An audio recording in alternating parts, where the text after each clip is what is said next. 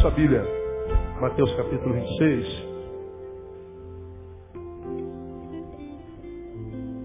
Quero deixar uma palavra com você, para sua meditação, nessa noite.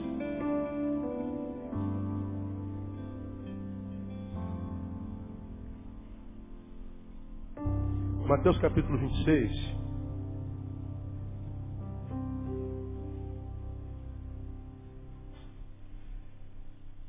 Retrata aquele encontro de Jesus com Pedro, onde Jesus o avisa: Você vai me trair. Você vai ser alcançado pela infidelidade. Você vai ser alcançado pela frouxidão. Você não vai suportar e você vai me trair. E a gente sabe o que, aconteceu depois disso, mas mesmo assim, a gente tem sempre muita gente que não conhece a palavra. E é bom que a gente leia para a gente entender. Versículo 31 do capítulo 26. Então Jesus lhes disse: Todos vós, esta noite, vos escandalizareis de mim, pois está escrito: Ferirei o pastor e as ovelhas do rebanho se dispersarão. Todavia, depois que eu ressurgir, irei adiante de vós para Galiléia. Mas Pedro, respondendo, disse: Ainda que todos se escandalizem de ti, eu nunca me escandalizarei. Como quem diz, eu sou melhor do que todos. Disse-lhe Jesus, em verdade te digo que esta noite, antes que o galo cante, três vezes me negarás. Respondeu-lhe Pedro, ainda que me seja necessário morrer contigo, de modo algum te negarei. E o mesmo disseram todos os discípulos. 56. Tudo isso aconteceu para que se cumprissem as escrituras dos profetas. Então todos os discípulos, deixando-o, fugiram. 69.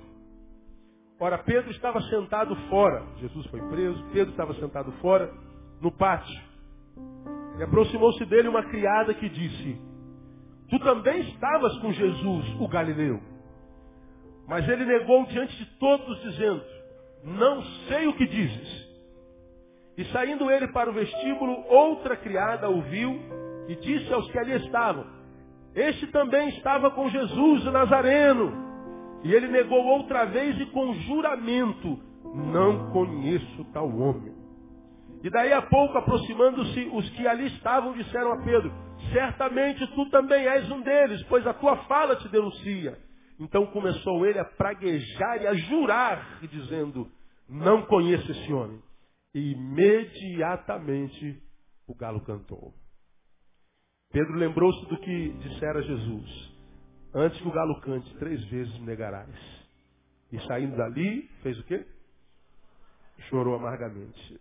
Essa, essa história não mexe com a gente? Eu, eu já, já ministrei sobre ela algumas vezes e queria fazê-lo novamente nessa noite. Fidelidade. Fidelidade.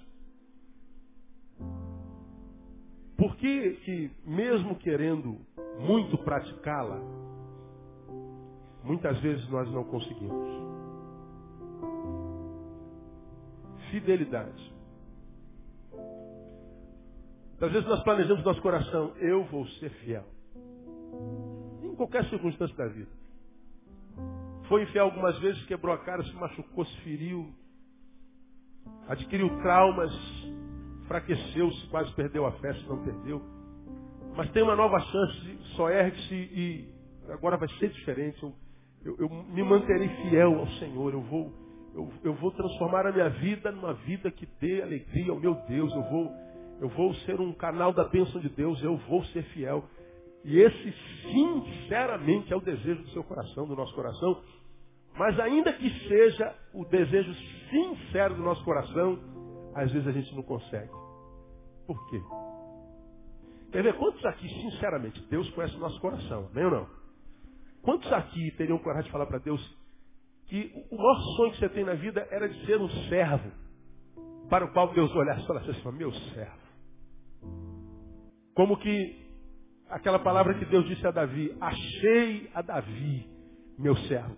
E quando Deus diz achei a Davi, meu servo, ele está dizendo, eu achei um homem segundo o meu coração. Deus fala essa palavra, achei a Davi, meu servo, como quem achou uma joia preciosa, como quem achou uma agulha no palheiro. Eu, quando leio essa palavra, eu, eu, eu, eu, nas minhas viagens, eu consigo imaginar Deus quase que surpreso. Achei a Davi, meu servo. Imagino Deus dizendo isso, dando um sorriso, como quem diz, achei uma pérola preciosa. Deus olhava para Davi e se alegrava. Preguei alguns anos atrás dizendo Deus quando estava meio, meio down, se é que isso é possível. Deus procurava Davi para passar um tempo com Davi, porque Davi lhe dava muita alegria. E Davi, a despeito dos seus equívocos, tinha um coração que Deus conhecia, e Deus, quando acha o coração de Davi, acha Davi, diz, achei a Davi meu servo. Quantos de vocês gostariam de viver uma vida, sinceramente, que desse alegria para Deus e que gostariam de viver uma vida para a qual Deus olhasse, Deus desse um sorriso. Quem gostaria, sinceramente, de viver uma vida assim, para a glória de Deus mesmo? Mas é a maioria de nós. A gente queria muito estar ali no caminho, em santidade, certinho, bonitinho, falar, Deus, conta comigo. Deus, eu, eu, ainda que eu morra, eu vou ser fiel. Falar como Pedro, mas viver isso. Todos nós queremos isso, todos nós conhecemos a Jesus não só mudamos de religião, mas tivemos a experiência com o Espírito Santo de Deus que, que tirou a nossa vida da, das trevas e nos plantou na sua maravilhosa luz de Deus. Todos nós sonhamos, ansiamos por viver uma vida que agrade a Deus. Uma vida com a qual Deus tem prazer em estar. Uma vida como, como por exemplo, me vem aqui à mente aquela a respeito da qual Deus fala em Isaías 58. Não precisa abrir lá, não, deixa aí, para você não ter o trabalho de, de voltar para cá. Deus fala sobre a observância devida do jejum e diz que é, é, o jejum que ele quer não é o que a gente deixa de comer pão e beber água e tomar suco, não. Ah, o jejum que Deus quer que nós é, desenvolvamos é que nós, acaso não é esse jejum que escolhi, que solte as ligaduras da impiedade, que despace as ataduras do jugo, que deixes ir livres o oprimido, despedace todo o jugo. Porventura não é também que repartas o teu pão com o faminto, recolhas em casa os pobres amparados, que vendo nu o cubras e não te escondas da tua carne? Deus está dizendo, ah, o jejum, a religião, a liturgia que eu quero ver praticada na vida de vocês, é a religião da solidariedade, da justiça social. É você transformar a sua vida numa vida que vale a pena ser vivida, uma vida que justifique a razão de estar na terra. Uma vida que, que ajude o outro, que faça valer a pena o sacrifício de Jesus na cruz do Calvário. É isso que Deus quer de nós. E aí ele diz assim, então, se você for assim, romperá a tua luz como a alva, e a tua cura apressadamente brotará, e a tua justiça irá diante de ti, e a glória do Senhor será a tua retaguarda. Como quem diz assim, não tenha medo de dar as costas para ninguém. A glória do Senhor será a tua retaguarda. Portanto, você nunca será apunhalado pelas costas. O versículo seguinte diz assim: Então clamarás e o Senhor te responderá. Gritarás e ele dirá: Eis-me aqui. Quem é que não gostaria de ver um negócio desse aqui, irmão? Então clamarás e o Senhor te responderás. Nós não teremos a frustração de orar, orar, orar e termos a sensação de que Deus não ouviu a nossa oração. De orarmos, orarmos, orarmos e não vermos nada acontecer. Ele diz mais: Então tu, tu, tu Tu gritarás, Deus dirá, eis-me aqui. A mesma palavra que Isaías disse lá no início do livro, no capítulo 1, quando ele teve a experiência. Ai de mim, porque os meus olhos viram o rei. Aí, a quem enviarei quem irá por nós? Isaías disse assim, eis-me aqui, envia-me a mim. Ele então se dispôs a ser esse cara aqui, esse homem. E aí Deus então diz para ele o mesmo que Isaías disse para Deus. Porque tu disseste no início para mim, Isaías, eis-me aqui, envia-me a mim, eu também estou te, dizendo, te dizendo, tu gritarás e eu te direi, eis-me aqui. Quem não queria ter um Deus desse? Deus, eis-me aqui, né? Eu. Desse um gritinho lá na madrugada da insônia, da dor, da solidão. Deus, eis-me aqui, minha filha. Teu diazepam seria Deus, ó, tá bom você? Tua canção de ninar seria sopro da voz de Deus no teu ouvido. Quem não quer isso aí? Agora você acha que é utopia? Não é. Agora isso vem através da fidelidade, da intimidade, da, do convívio com Deus. E não é utopia, a palavra de Deus não é utopia, ela é verdadeira. Todos nós queremos isso. Mas isso vem através da fidelidade. Uma coisa que muitas vezes nós, mesmo querendo muito praticar, não conseguimos. Por que, que a gente não consegue tantas vezes ser fiel? Esse texto nos dá algumas dicas e eu quero compartilhá-las com vocês, porque quando a gente tem ouvido, a gente pode tentar viver o mais próximo da fidelidade possível e praticá-la a maior quantidade de minutos numa hora, a maior quantidade de horas num dia, a maior quantidade de dias numa semana, a maior quantidade de semanas no mês, a maior quantidade de meses no ano, a maior quantidade de anos na vida. Porque quando nós somos fiéis, Deus diz assim, filho, eu serei enquanto glória a tua retaguarda. Minha glória vai à tua retaguarda. Quando a gente tem a glória de Deus por nossa retaguarda, a gente não anda desconfiado na vida, a gente não anda é, com medo de todo mundo, a gente anda, anda sem medo de amar e ser traído, a gente anda sem medo de viver. A gente vai viver todo dia, o dia todo, enquanto estiver vivo. Porque a gente sabe que está coberto pela glória de Deus. Hoje a gente fala muito no meu evangelho sobre cobertura. Ah, pastor, me dá cobertura, eu estou dando cobertura espiritual, cobertura espiritual. Eu não entendo esse negócio de cobertura espiritual é, é, direitinho. A gente usa o vernáculo, eu estou dando cobertura àquele ministério, eu recebo e-mails e encontro com pastores o tempo inteiro pedindo cobertura. Você já está debaixo da cobertura da igreja batista, debaixo da cobertura do pastor. Eu não sei como é que é cobrir alguém. Falei, te dar cobertura é estar disponível para te dar conselho quando você quiser. É sentar contigo para orar de vez em quando. É te dar cobertura é poder ter o celular ligado de madrugada quando a insônia for tua companhia, é, você poder ligar para desabafar um pouquinho. É isso que você quer? Você quer estar no nosso meio para ver como é que a gente é, como é que a gente faz? É, então você tem a minha cobertura. Mas a cobertura de fato vem de Deus. Nesse capítulo 58 diz é isso que diz, a minha glória será a tua retaguarda. Você vai poder andar na rua tranquilo, minha glória será a tua retaguarda. Não tenha medo da seta que voa de dia e de noite. Você vai poder usar a mesma palavra que o salmista. Se não for ao Senhor estiver ao nosso lado, ora diga Israel, se não for ao Senhor, nós já teríamos sido tragados vivos. Teria sido, mas não foi, porque a glória do Senhor era a retaguarda deles. É o mesmo Senhor de cada um de nós, mas a gente precisa de fidelidade. Por que, que a gente não consegue ser fiel? E o pior, quando a gente deseja ser fiel e não consegue, essa infidelidade mexe com a nossa, mexe com a nossa estima.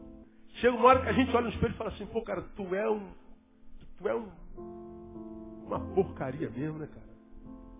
Você não consegue ser fiel uma semana, cara. Você pisa na bola o tempo inteiro com teu Deus. Você ouve a palavra lá todo dia, cara. Você vai lá, adora, se sente bem na casa do Pai. O Pai fala contigo. Você sente o mover de Deus, a unção de Deus. Você, você sente Deus é, contigo lá naquele culto domingo para te abençoar a semana inteira. Mas tu sempre tu é um porcaria mesmo, né?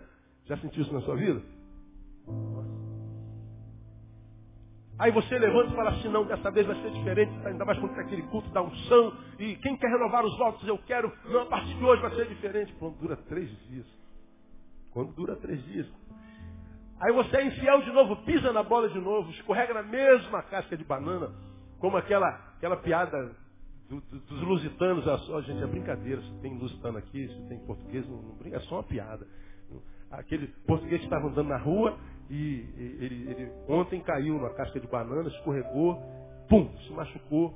Ele passou no mesmo trecho, no outro dia tinha uma casca de banana, ele vê a casca de banana e fala assim, ai meu Deus, eu vou cair de novo.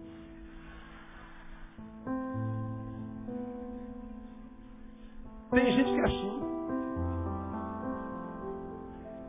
Ele escorrega na mesma casca de banana. Já caiu, se machucou, se arrebentou e diz assim, cara, isso eu não faço mais. Ele acaba, puf, cai de novo. Cada queda nossa mexe com a nossa estima.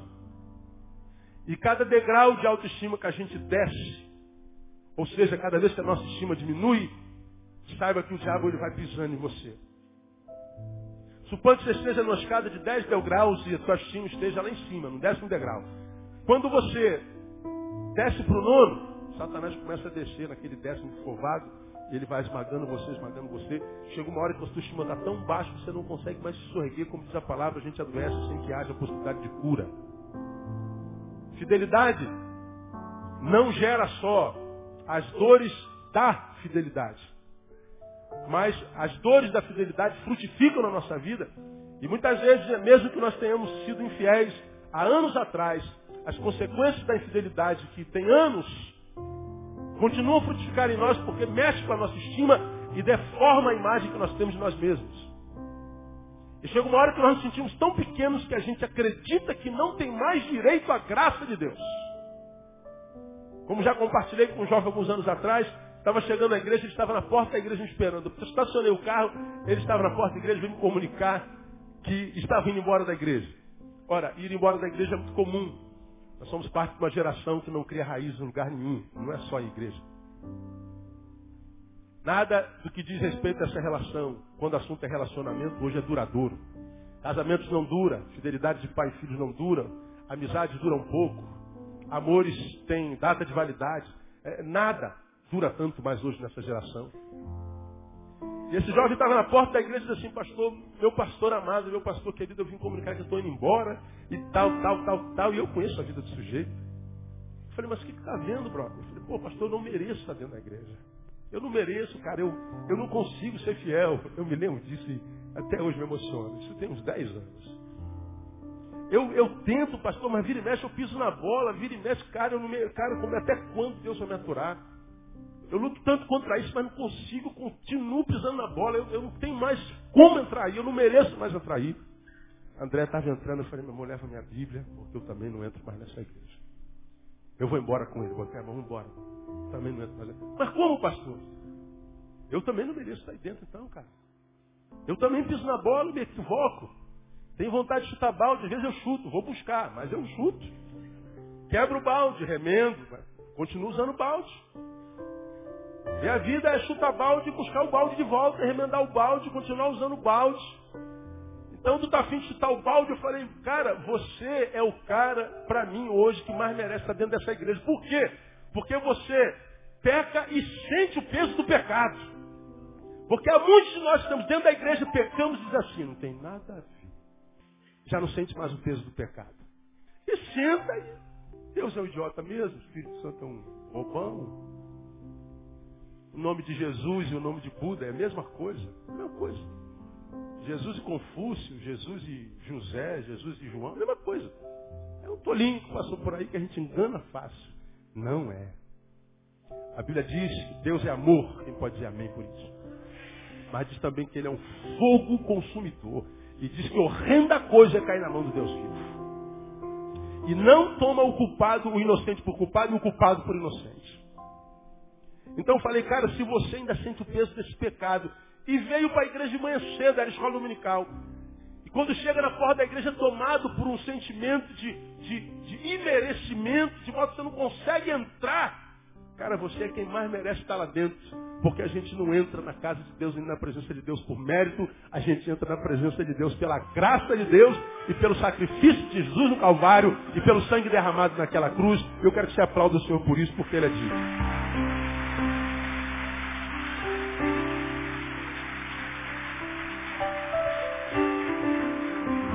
Ele entrou.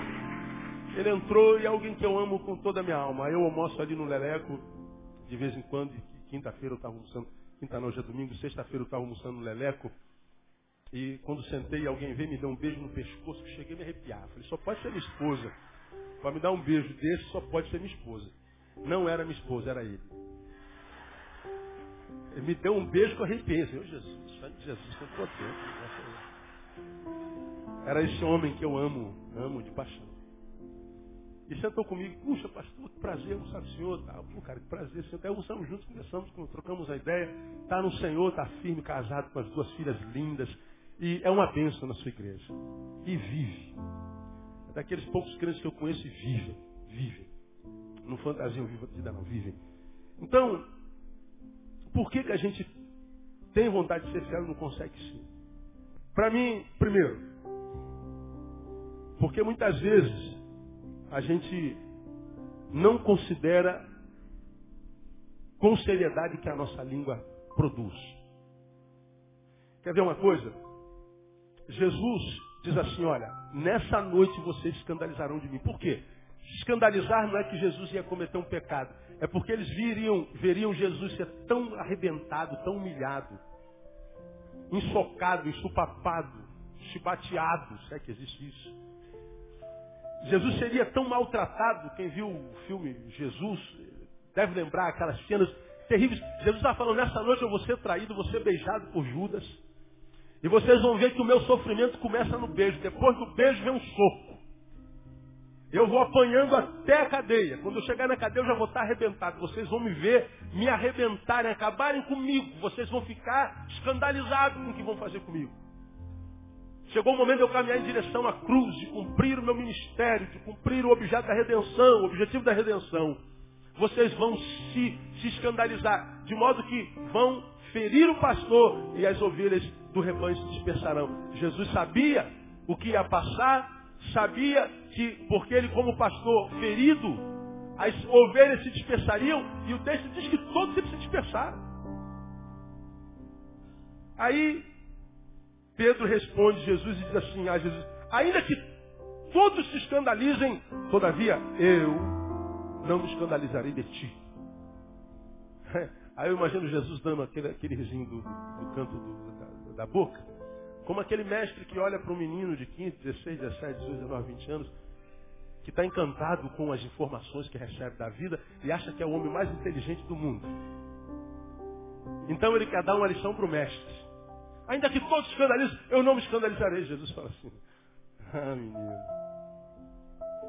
Ah, é? Pois é. Então eu vou te escandalizar eu. Nessa noite, Pedro, antes do galo cantar para Rael dia, antes do dia chegar, você já vai ter me negado não só uma vez, mas três vezes. E o cara não acredita, porque a gente só aprende com a dor. Aí diz assim, Senhor, mesmo que me matem, eu não te negarei. Jesus fica quieto. Bons mestres não discutem. Deixa o discípulo quebrar a cara. Depois estende a mão, se ele quiser. Bom seria que ouvisse, né? Jesus cala a boca. Muito bem, então começa o enredo. Tu também estava com eles? Eu não. Tu também estava com ele? Eu não. Você é um deles, conheço pelo teu sotaque, pelo teu linguajar. Você não diz bom dia, diz a paz do Senhor. Falou lá do sotaque dele. Não, eu não estava lá não. E Pedro mentiu. Pedro desprezou o poder da mentira nos lábios. Pedro achou que ser uma mentirinha não tem nada a ver, é bobagem. Quem não mente, né?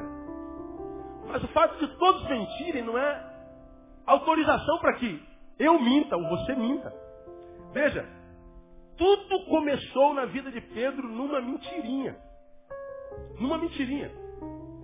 Muito, muito interessante. Uma, uma, uma mentirinha que eu diria para vocês inofensiva. Inofensiva. Ele não sabia que a mentirinha só possui essa, essa conotação diminutiva, mentirinha só possui essa conotação diminutiva no vernáculo. Mas, no mundo espiritual, toda mentirinha é um gigante. Toda. No mundo espiritual não existe nem mentirinha, nem mentira, nem mentirão. Existe só mentira.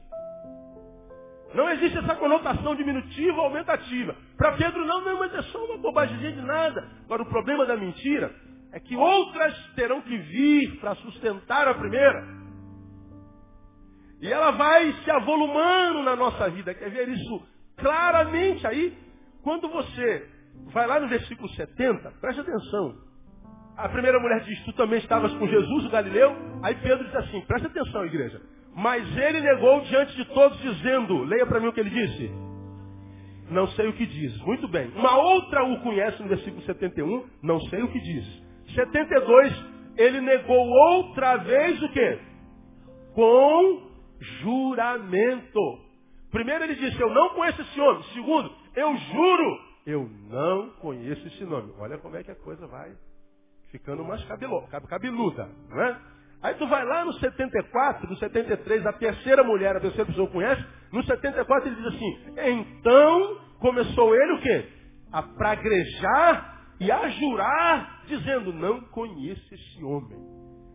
Olha só, eu não conheço esse homem. Eu juro, eu não conheço esse homem. Ele espraguejou e jurou. A coisa foi tomando proporção. Quando ele chega no espraguejamento, no juramento da mentira, o galo canta. Quando o galo canta, a ficha cai. Jesus falou isso. Diz o texto que quando a ficha cai, e ele acredita que Jesus falou a verdade, diz que a alma dele foi tomada por uma amargura tão profunda que ele chorou, e chorou amargamente, amargamente, amargamente, amargamente. Tornou-se um escravo da mentira. Ele disse a primeira, depois para sustentar a primeira, ele teve que dizer a segunda, depois para sustentar a primeira, a segunda, ele disse a terceira, se o galo não canta, de repente ele mentiria até o final da vida. Ainda bem que o galo interrompeu o ciclo de decadência dele. Tudo começou numa mentiria. Agora, por que, que a mentirinha é um problema? Por que, que isso que sai pela nossa boca é um problema? Por causa do que está em João, capítulo 8, versículo, se eu não me engano, 44. João 8, 44. Eu vou ler aqui para você, para que você entenda. Diz assim o texto: Vós tendes por pai o diabo, e quereis satisfazer os desejos de vosso pai. Ele é homicida desde o princípio e nunca se firmou na verdade, porque nele não há verdade. Quando ele profere mentira, fala do que lhe é próprio, porque é mentiroso e o que mais? Pai da mentira. Quem mente, se não vigia, vicia, e tal vício é testificação de estar sob o domínio de Satanás. Por isso Pedro traiu. Quando é, amado, que a gente não consegue manter uma vida de fidelidade, de equilíbrio na presença de Deus? Quando a gente desconsidera o que sai pela boca. Quando a gente desconsidera as palavras que saem da nossa boca. Quando a gente acha que a nossa boca é uma coisinha que a gente tem no corpo que não tem valor algum. E isso não é absolutamente verdade. A nossa boca é algo importante que nós carregamos no nosso corpo. E a Bíblia diz que a vida e a morte estão no poder de quem? Da língua. A Bíblia diz em Tiago que a língua é um órgão inflamado pelo diabo. Com ele bendizemos o Senhor e bendizemos de coração, sinceramente. Mas com ele também amaldiçoamos o nosso irmão. A mesma língua que bendiz ao Senhor amaldiçoa o irmão, porque ela é inflamada pelo inferno. Ora, se ela é inflamada pelo inferno, ela tem um veneno que pode me matar. Com a minha língua eu posso abençoar uma pessoa que está morta existencialmente, emocionalmente, espiritualmente. Posso dar-lhe vida de novo. Mas com a minha língua eu posso matar alguém. De modo que eu carrego veneno na boca. Então a minha boca pode contaminar o curso da minha vida inteira. Por que, que Pedro não conseguiu ser fiel? A despeito de estar diante daquele que disse da sua infidelidade. Porque ele desprezou o poder da língua. Esse mesmo Jesus, um pouco antes de, de, acontecer isso no capítulo 2, ele fala com os mesmos discípulos sobre árvores e frutos. E ele diz assim, digo-vos, pois, que de toda palavra fútil que os homens disserem, hão de dar conta no dia do juízo. Porque pelas tuas palavras serás justificado e pelas tuas palavras serás condenado. Olha que coisa séria. Pedro começou o seu caminho de decadência porque desprezou o poder da sua vida.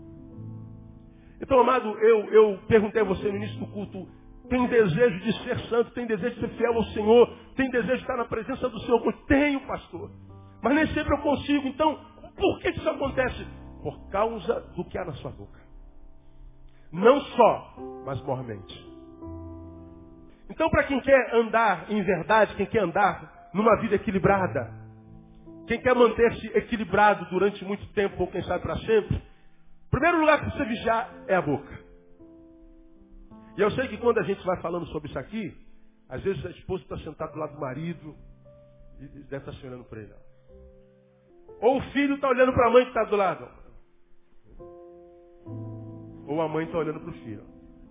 Quando eu entendo uma palavra dessa, eu entendo que todo o mal que eu posso estar vivendo na minha vida, minha vida pode estar dando errado há tanto tempo. Não porque o patrão me mandou embora. Não porque o vizinho fez macumba para mim. Não porque o colega de trabalho tem inveja, tem olho grande. Teu problema pode estar dentro da tua boca. Eu, no dia do velório do Michael Jackson, eu fui, eu fui ao centro da cidade, na volta, parei na rua Ceará para lavar minha moto. lavava meses. Enquanto lavava, eu fui tomar um cafezinho no bar. E tinha uma televisão. Estava passando velório. E tinha um cara do lado falando palavrão o tempo inteiro. Esse, esse filho disso, filho daquilo. Não está morto não, rapaz, isso é mentira. Isso é porque ele quer sumir do mapa, um safado sem vergonha. E foi esse filho, disse, que filho, que filho. Cara, eu, eu, eu, não me dou bem com palavrão. Não me dou bem. Não, não, é puritanismo, não. Não me dou bem mesmo. Me incomoda. E o cara está falando tanto palavrão, porque esse, esse safado, esse. É todo palavrão que você puder imaginar. Cara, eu estou vendo o velório do cara e estou emocionado. E eu me amarrava em Michael Jackson. Desculpa. Falando palavrão o tempo inteiro. Esse. Esse filho disso, filho daquilo. Não está morto, não, rapaz. Isso é mentira. Isso é porque ele quer sumir do mapa, um safado sem vergonha. E foi esse filho, que filho, que filho. Cara, eu, eu, eu, não me dou bem com palavrão. Não me dou bem. Não, não é puritanismo, não. Não me dou bem mesmo. Me incomoda. E o cara está falando tanto palavrão, porque esse, esse safado, esse. É todo palavrão que você puder imaginar. Cara, eu estou vendo o velório do cara e estou emocionado. Eu me amarrava em Michael Jackson. Desculpa. Lamentei demais a morte daquele camarada. E o camarada dá porque esse filho da. Eu estou tomando um café, comendo meu pãozinho na chapa, e está aquele camarada xingando, xingando, xingando. E eu toda hora pro cara. Mas Jesus, dá paciência, você fica quieto, não conheço o sujeito, é perigoso. E ele está xingando palavrão, eu estou olhando pro cara. Pô, meu brother, estou te incomodando aí. Falei, pô, meu irmão, você está me incomodando demais, cara. Você está enchendo o saco com teu palavrão, cara. Desculpa aí, bro. Não, tá tudo bem, só não xingue mais. Você não conhecia o cara, não sabe nada do cara, rapaz. Pra que isso tudo? Ele ficou assustado comigo. Aí, quem conhece o bruxa lá da loja da, da, de customização dos abutres, aí o bruxa estava vindo pro, pro, pro, pro bar. E aí, pastor? Ah, tu é pastor, né? Tu é pastor. Aí eu falei para ele, sou. Algum problema? Não, pastor. Ganha,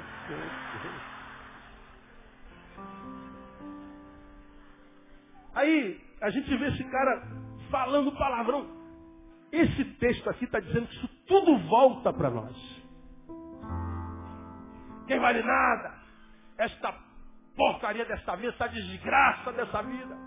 Essa vida miserável, esse filho Cheio de quê? Esses filhos porcaria que eu tenho, essa mulher do capeta, esse marido maldito, esse carro do inferno, essa vida maldita, esse governo, não sei o quê. Ah, ah. Você está construindo árvores.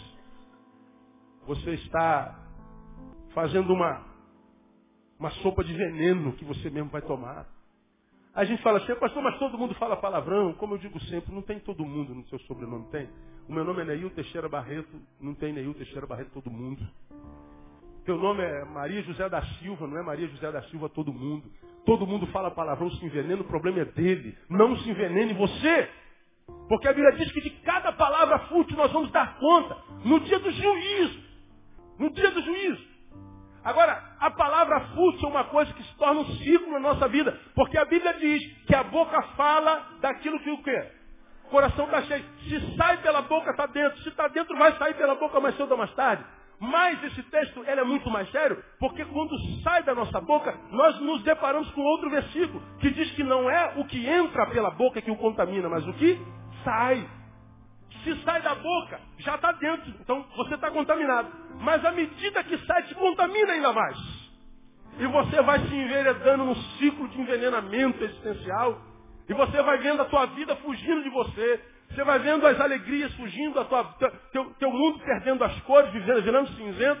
Você vai ver, ver se acordando cada manhã, cada vez mais sem vontade de acordar. E você não sabe por quê. O que está acontecendo? Você está se envenenando com a própria língua.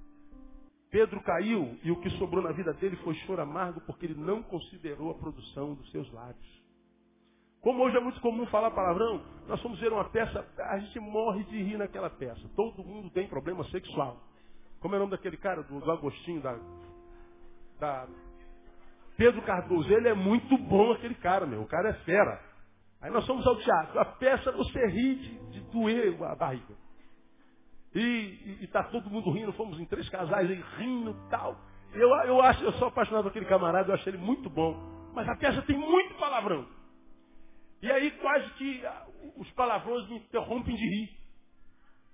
Mas é boa peça. É que as palavras às vezes fazem mal. Então, amado, deixa eu falar uma coisa para você. Você me tem visto pregar, costumeiramente eu repito que eu prego todo domingo. Como eu já disse, não sei nem como é que você consegue vir me ouvir todo domingo, porque eu prego a mesma coisa. Eu tenho dito que a gente só tem uma vida para viver. E a gente não pode perder mais tempo na vida porque a vida passa muito rápido.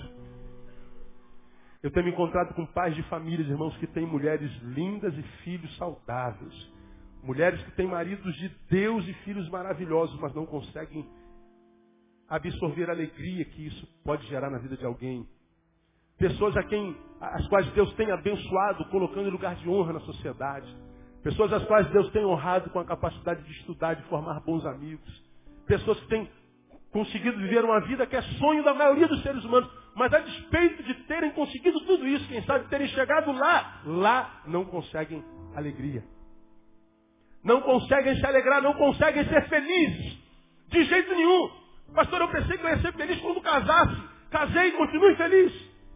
Eu pensei que eu era infeliz, pastor, porque eu era duro. Mas eu passei no concurso federal e ganho bem. Não estou duro, tenho dinheiro, continuo infeliz. Eu tenho uma família linda, mas eu não tenho alegria. Talvez você esteja envenenado pela própria língua. Porque é um ciclo de envenenamento.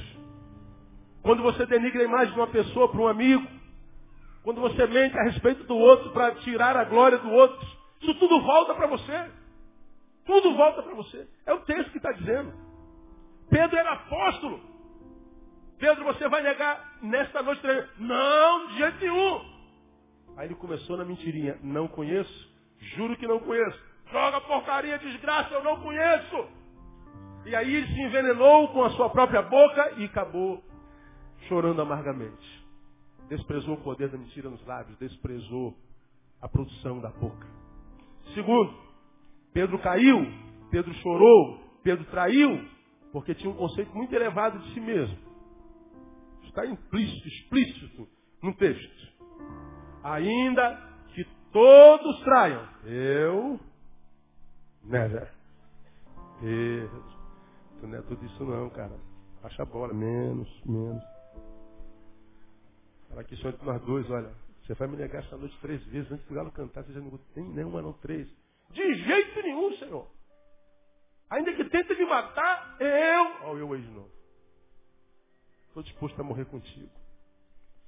Pedro se via além do que de fato era. E o perigo disso é quando nos vemos além do que somos, certamente teremos a respeito de nós uma visão contrária da que Jesus tem de nós. Quando eu me vejo além do que eu sou, pronto, minha visão descasou com a visão de Deus. Visão de Deus uma, visão nossa outra. Quando a gente sai da visão, pronto, acabou. Porque viver com Deus hoje já é difícil sem Deus. É, é impossível. Como eu digo, a gente morre antes da morte chegar. Pedro perdeu a visão.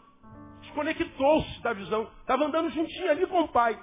Mas quando foi visão de si mesmo, aí ele discordou de Jesus. Por quê? Porque ele se via superior a todos e Jesus o via, eh, quem sabe, pior do que todos. Ele dizia que estava disposto a morrer, mas eh, não tinha coragem nem de declarar fé. Nada disso. Porque Jesus via Pedro de uma forma. Pedro se via um homem sarrão. Jesus via um menino fujão. É exatamente isso que Jesus está dizendo aqui. Agora, quando é que nós temos uma visão superior de nós mesmos?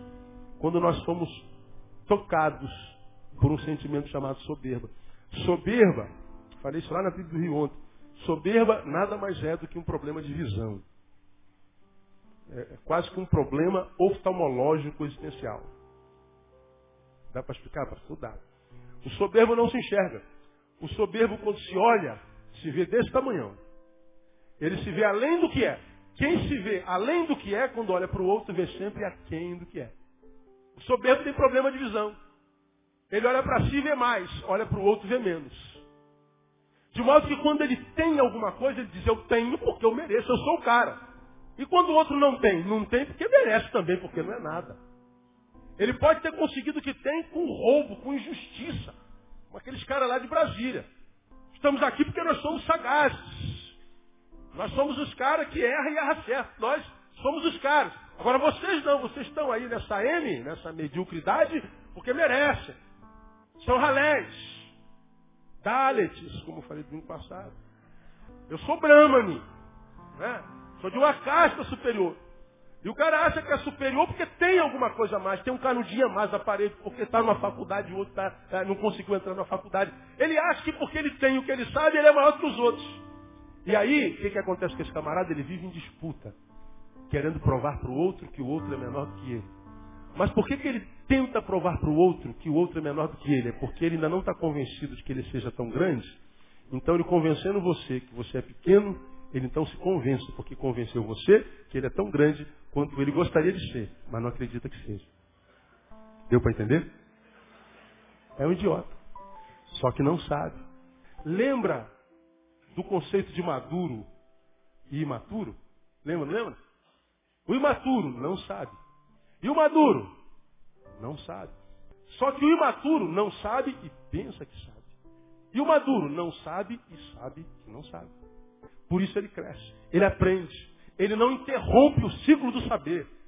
Porque há muita gente a quem Deus dá sabedoria e ele vai até crescendo. Mas aí ele acredita que já é aquilo tudo que está pronto. Você já está pronto? Não precisa mais de, de mim, filho. Aí você interrompe. É como aquela, aquela, aquele, aquela lagartinha que vai, sobe, se pendura lá naquele bagulhinho e ele vai começando a criar a, a, aquele, aquele invólucro em torno dele. Como é que é o nome daquilo? Crisálida casulo. E na verdade é crisálida. Da mesma raiz, crise. A lagarta entra em crise. Na crisálida, no casulo. E na crise, na crisálida, ela começa a se transformar numa borboleta. Quando a crise vai passando, a crisálida vai passando, a lagarta que se rastejava, agora é uma borboleta que voa.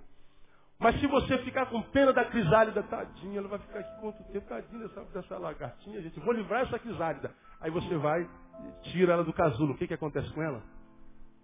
Ou ela morre, ou continua largada, ou lagarta o tempo todo. Há muitos de nós interrompendo a ação de Deus na nossa vida, porque a gente se soberbece. Eu sou o cara porque a minha igreja tem 3 mil pessoas. Aí eu vou na igreja que tem 30 pessoas e assim, eu não prego na igreja que tem 30 lugares. 30 pessoas. Para eu pregar agora o cachê é 3 mil reais. São 3 mil reais. Eu sou o cara, pô. É mesmo?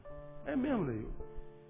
Você pregou assim a vida inteira? Foi o que foi a vida inteira ou você foi crescendo gradativamente? Não, foi gradativamente. Quem foi que dá o crescimento? Lembra da palavra de Deus? Um diz eu sou de Paulo, eu sou de Apolo. Olha, a gente um regou, outro plantou. Mas Deus é quem dá o quê? O crescimento. Meu irmão, se você cresceu, quem te fez crescer foi Deus. Porque se Deus não agisse na tua vida, você ainda tinha 30 centímetros. Você não tinha nem nascido. Fala assim para o irmão que está do seu lado, se você cresceu, Deus está agindo na sua vida. Oh, glória, isso é bom demais, não é? isso é bom demais. Agora, por que, que Deus para de agir? Porque a gente acha que cresceu demais. Eu sei tudo. Você não sabe nada, irmão. Por que, que a terra é redonda, não é quadrada? Ninguém sabe.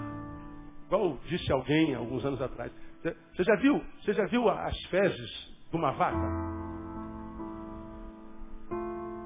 Cai aquele pratão no chão, não viu? É. O pastor tá vendo bem, vai falar de, de cocô, mano. Puxa vida. Puf, é aquele. Já viu de cavalo? São as bolinhas assim, desse tamanho, bola de golfe diferente da da vaca. Já viu de cabritinho? De cabrito? Uma bolinha menor que bola de gude? Por que, que o cocô da vaca é um prato, do cavalo é uma bolinha grande e do cabritinho? Aí o cara fala assim, eu não sei, pastor, pois é, você não entende de merda. Entende de quê?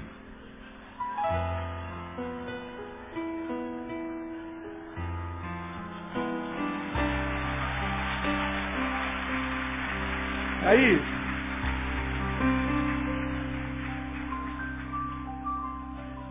eu sei tudo, eu sou bom, estou pronto, está pronto, está pronto só se for para cair, irmão. Eu não quero estar tá pronto nunca. Porque quando eu falar eu estou pronto, a obra de Deus acabou. E sabe por que eu não posso falar que estou pronto? Porque ele disse, aquele que começou em vós, a excelente obra é fiel para completá-la até o dia de Cristo Jesus. Se ele vai completar, não interrompe, irmão. Parece que está tudo fora do lugar, o negócio está esquisito na tua vida, tudo dando errado. É como eu já preguei aqui, porque você está em obras. Bota uma plaquinha no teu pescoço em obras. Daqui a pouquinho essa obra fica pronta e você vai ficar um prédio lindo para a glória de Deus. Agora você pode aplaudir a ele, porque ele é, ele é tremendo.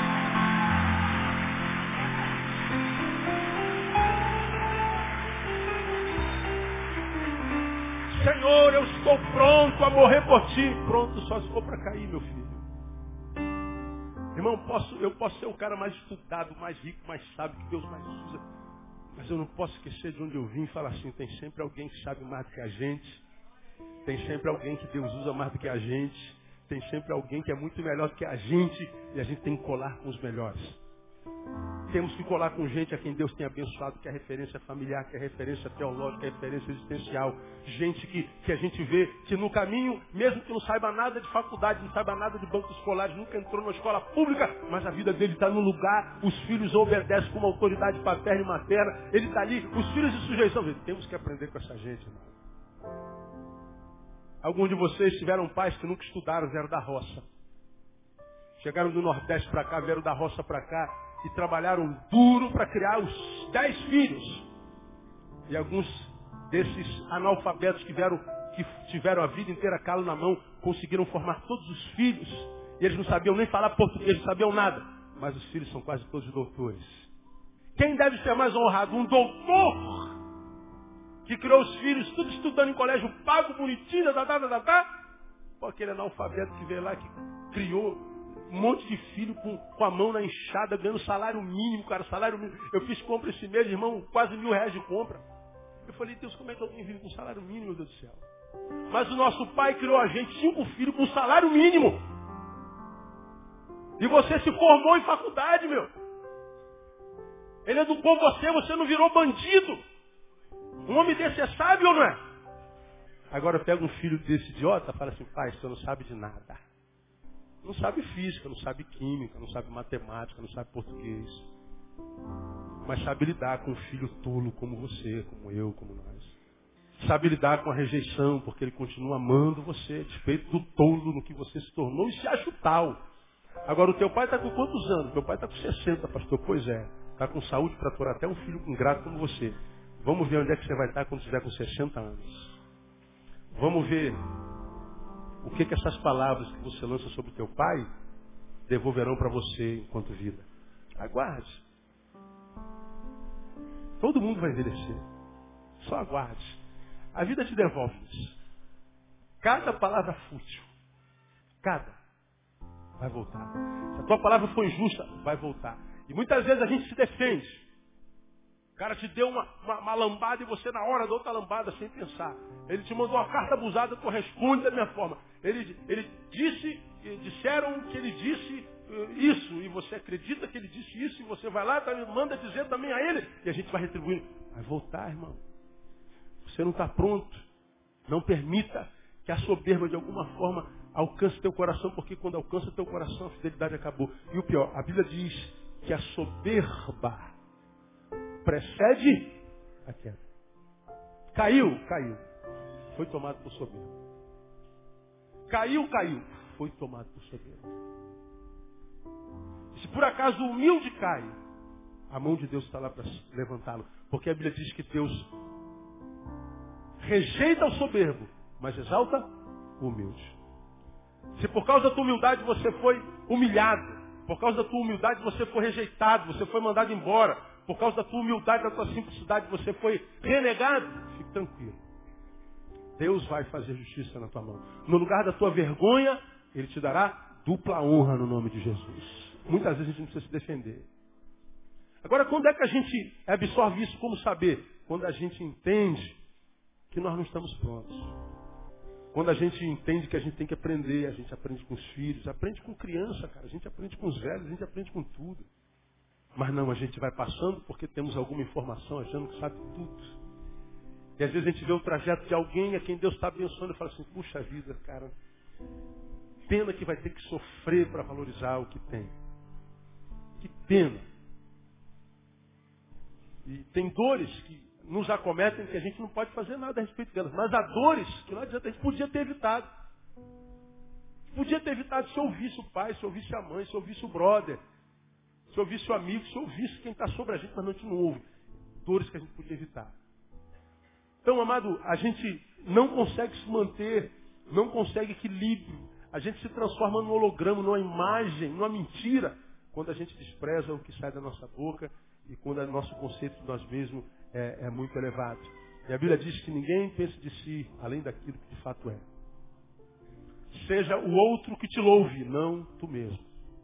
Como diz Warren Risby, ele disse que a glória de um homem íntegro, de homens íntegros, está na sua consciência e não na boca dos outros. Então peça a Deus integridade, tenta viver uma vida de humildade e deixe que os outros te louvem. Porque se você se, se humilhar, Deus a seu tempo se exaltará. Mas se você se exalta, Deus a seu tempo te humilha. Então veja, quem é que está no teu estômago, na tua barriga? É um deusinho ou um servo?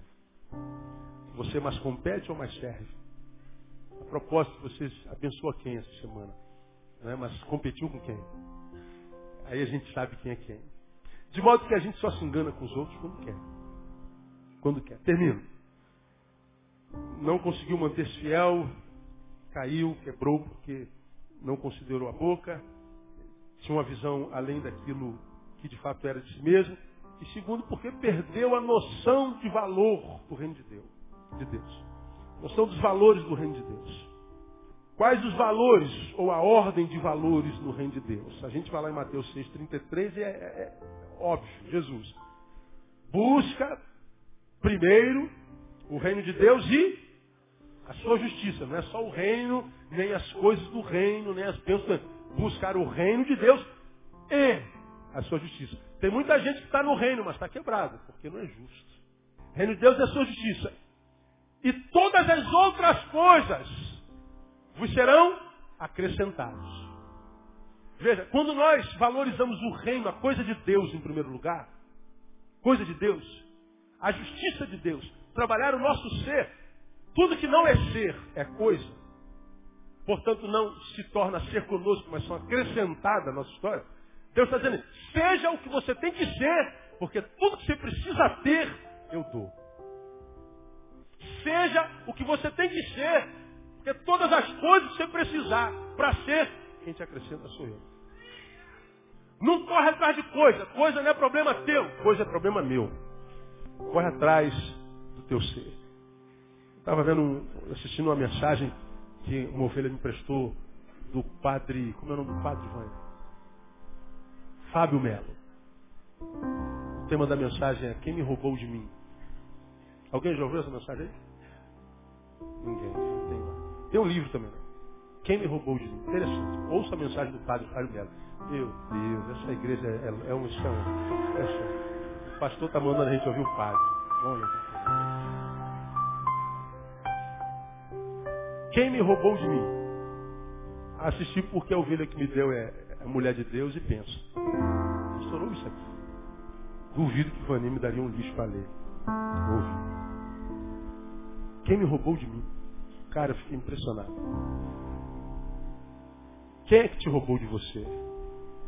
Só você parar de pensar, você acredita que isso que você é hoje é o que Deus planejou para você quando Ele estava gestando você no ventre da sua mãe? Ninguém pode responder essa pergunta para você. Analise-se a si mesmo, examine-se, pois, homem a si mesmo. O que você está vivendo hoje você imagina Deus, Deus sentado lá no céu e planejando naquela jovem mãe que atua, planejando ter um filho, e Deus diz assim, olha gente, chegou o dia dela conceber, hoje ela vai ter uma noite de amor com seu marido, e nós vamos fazer com que aquele, aquele, aquele, aquele sêmen entre lá no óvulo e a gente vai mandar uma criança para lá. A Bíblia diz que Deus tem um plano para cada criatura. Ah, quando a gente vai lá no Salmo 119, quer ver uma coisa? Não precisa abrir lá não, eu leio para você, para você ficar descansado, né?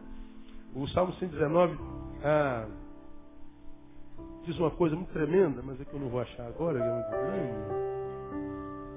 É.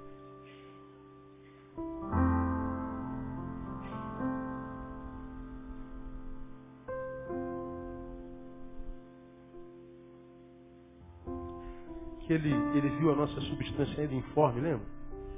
Qual é? Fala bem alto. 139, não é 119, isso mesmo. Viu como é bom? 119, 16. 139, 16. Os teus olhos viram a minha substância ainda informe. Informe. Sem forma. E no teu livro foram escritos os dias, sim, todos os dias que foram ordenados para mim, quando ainda não havia nenhum deles. Antes de você ser, Deus já pensava em você. Você não pode ser pouca coisa. Dá uma catucada, você não é pouca coisa não, irmão. É isso. O homem já pensava em você antes de você ser. Agora, quando ele te trouxe a existência, ele pensou exatamente nisso que você é hoje?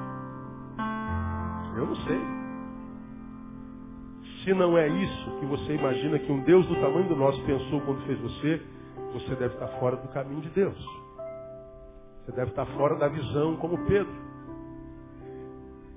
Porque eu tenho duas filhas que eu amo de paixão, Tamara e Thaís.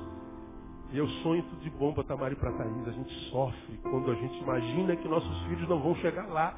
A gente dá o melhor estudo, a gente dá a melhor roupa, a gente tenta ser um casal que vive a, melhor condição familiar que a gente possa ser. A gente, mesmo sendo maus, como diz o Senhor, se vós sendo maus sabeis dar coisas boas aos vossos filhos, quanto mais vosso Pai Celestial. Se a gente é mau, sonha coisa boa para o nosso filho. Imagina Deus que não conhece pecado como a gente. O que, que ele sonha a nosso favor? Deus não coloca filho no mundo para perder, gente. É por isso que a gente não sabe perder. Claro, não está no chip derrota. Não veio no, no, no nosso manual. Quem criou o importante a competir foi alguém que perdeu muitas vezes, não tem que, tem que inventar alguma coisa. A gente não gosta de perder nem porrinha, irmão. Zerinho um. É ou não é? Ah, o importante é competir. Não, é importante. Mas imprescindível é ganhar. A gente quer ganhar. A gente perde 0-1, um, a gente fica com raiva, cara. Desde criancinha.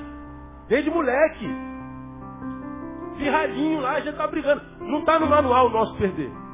Agora, tem gente que passa pela vida perdendo o tempo inteiro, cara.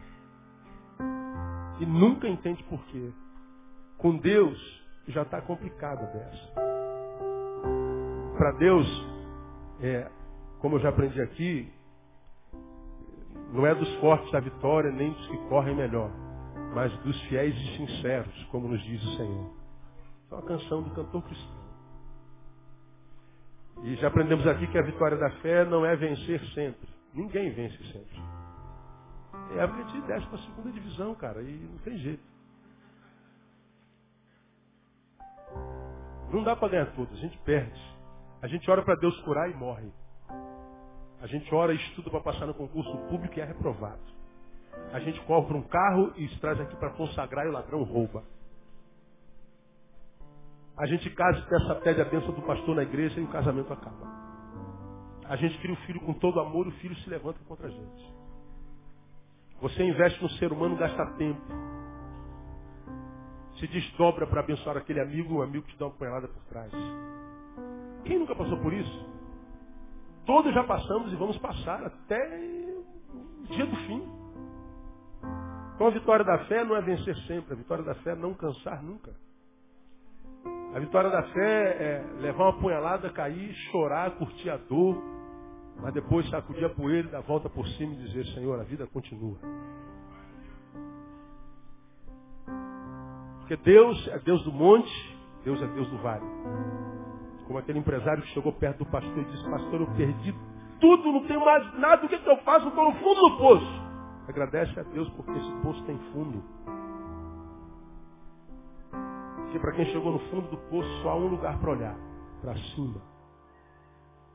Eleva os meus olhos para o alto, para cima, para os montes. De onde me virá o socorro? Meu socorro vem do Senhor, que fez os céus e a terra. O que acontece é que muitas vezes a gente não precisa chegar ao fim do poço, dá para interromper a queda quando a gente se aproxima de Deus.